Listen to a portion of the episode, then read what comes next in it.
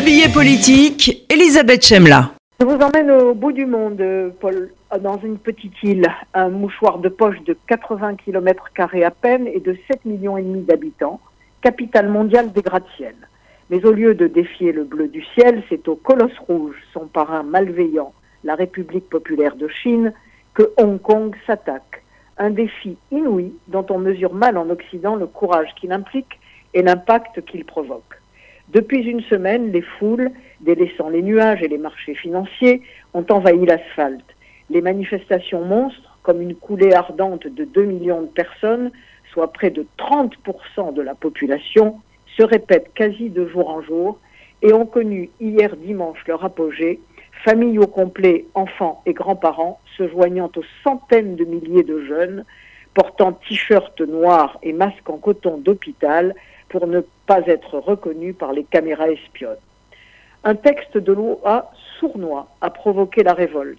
Prenant prétexte d'une affaire de meurtre perpétrée à Taïwan par un Hongkongais ayant trouvé refuge sur son îlot natal, Pékin a aussitôt saisi l'occasion de mettre un peu plus au pas ce territoire réfractaire, accroché à ses droits spécifiques qui le distinguent de ses 1,4 milliard concitoyens un territoire indispensable et irritant.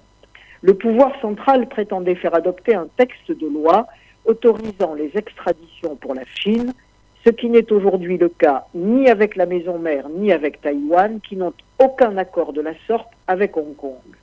La soubrette du président Xi Jinping, la chef de l'exécutif de l'île, Carrie Lam, 62 ans, était chargée de faire passer la pilule. Mais la génération par appui, comme on l'appelle, car c'est sous la protection des ombrelles bigarrées que les manifestants affrontent les gaz lacrymogènes et les balles en caoutchouc, ne s'y est pas laissé prendre. Trop moderne, trop libre, d'une liberté insulaire, et parce qu'elle a goûté trop longtemps au charme de l'occidentalité. L'intention du régime chinois était et reste bel et bien d'attenter à cette exception administrative des Hongkongais, de renforcer par ce texte sur l'extradition sa mainmise autoritaire sur eux. Il croyait, par ce biais, avoir trouvé le moyen de faire emprisonner et torturer les dissidents ailleurs, loin sur le continent, sous couvert de défendre la sécurité de tous en mettant sous cloche les droits communs. Pékin, on le sait, n'a jamais accepté l'accord sur le statut particulier de Hong Kong négocié en 1997 avec le Royaume-Uni lorsqu'il s'en est retiré et le lui a rétrocédé.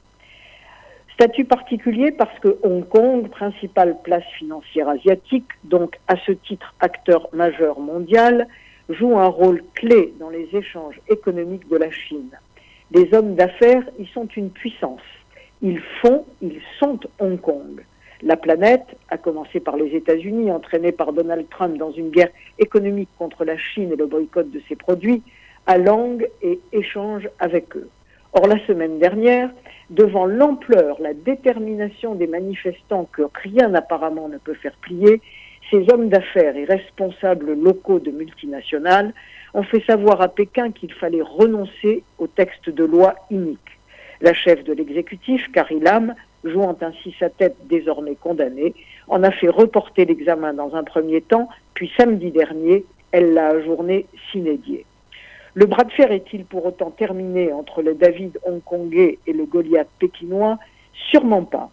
D'une part parce que les Hongkongais n'en ont pas fini, d'autre part parce que pour Xi Jinping, lequel doit bien penser que les Américains ne sont pas tout à fait étrangers à cette prodigieuse révolte, c'est une perte de face, un affront suprême qu'il ne peut en aucun cas tolérer. Pour qui a connu Tiananmen en 1989, il ne peut y avoir de doute sur ce qu'il s'en suivra un jour ou l'autre, partie remise comme on dit. Il n'en reste pas moins que nous assistons décidément d'Alger à Hong Kong à des soulèvements pacifiques de peuples tout entiers enthousiastes qui défient autoritarisme ou dictature à main nue avec bravoure et maîtrise et qui font paraître pâle et acariâtre la violente révolte jaune que nous venons de connaître dans notre somme toute fort confortable démocratie française.